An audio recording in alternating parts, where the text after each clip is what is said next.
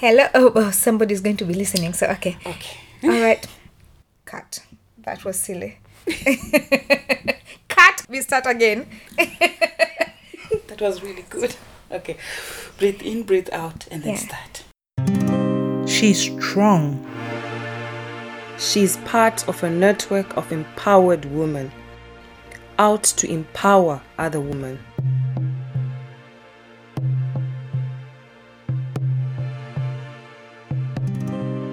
You have to constantly emphasize that there's only girls and we do everything and we can do everything.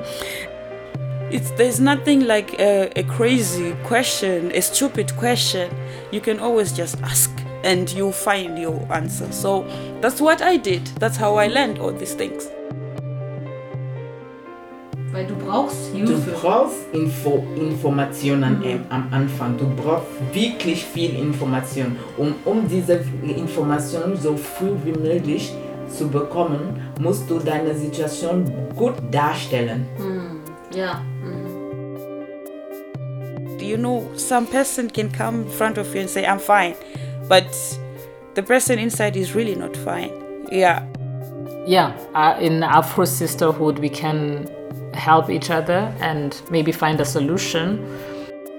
to guide you, to accompany you, and to be there for you, to support you in this journey of starting a new or new life here in in Germany. And I want to be able to to open the doors for them. Weil wenn du von Afrika kommst und äh, aus Ka- Afrika kommst und du weißt, du willst irgendwann kein Geld mehr haben, dann ich glaube, kommt dieser äh, Mut automatisch. Du, du, du sollst irgendwie diese Situation lösen. You're tough, girl.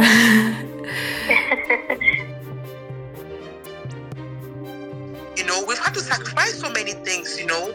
Sacrifice going home and seeing our parents, sacrifice the luxuries of life. Sometimes we couldn't go out with friends because we didn't want to buy an extra plate of meal. But all of these things would build up and give you the future that you actually never even dreamt about. you know and, and the one thing which kept me going was like okay this is a stepping stone i know where i'm going this is not the end In the sisterhood, there's everything. In the sisterhood, there's there's mums as sisters, there's aunties as sisters, there's grandparents as sisters, there's mothers as sisters, there's sisters as sisters, and there's just people as sisters. So you can be a sister to a brother and you can be a sister to a sister. So is that why you decided to call your organization Afro Sisterhood? We came in together and formed the uh, club, the Afro Sisterhood Verein. Yeah, we are based in Dortmund. She's doing a lot more than you can ever imagine. we can be able to help women we can we all of us we can be able to empower other women or even self-empower ourselves And we are the community. If there are no women, we're the ones producing, we're the ones creating life. with our motto it's uh, the ubuntu and we say shibuntu I am because you are. i am there because you are you know when you have all these women each one of them coming in with what they're bringing in we have one big huge energy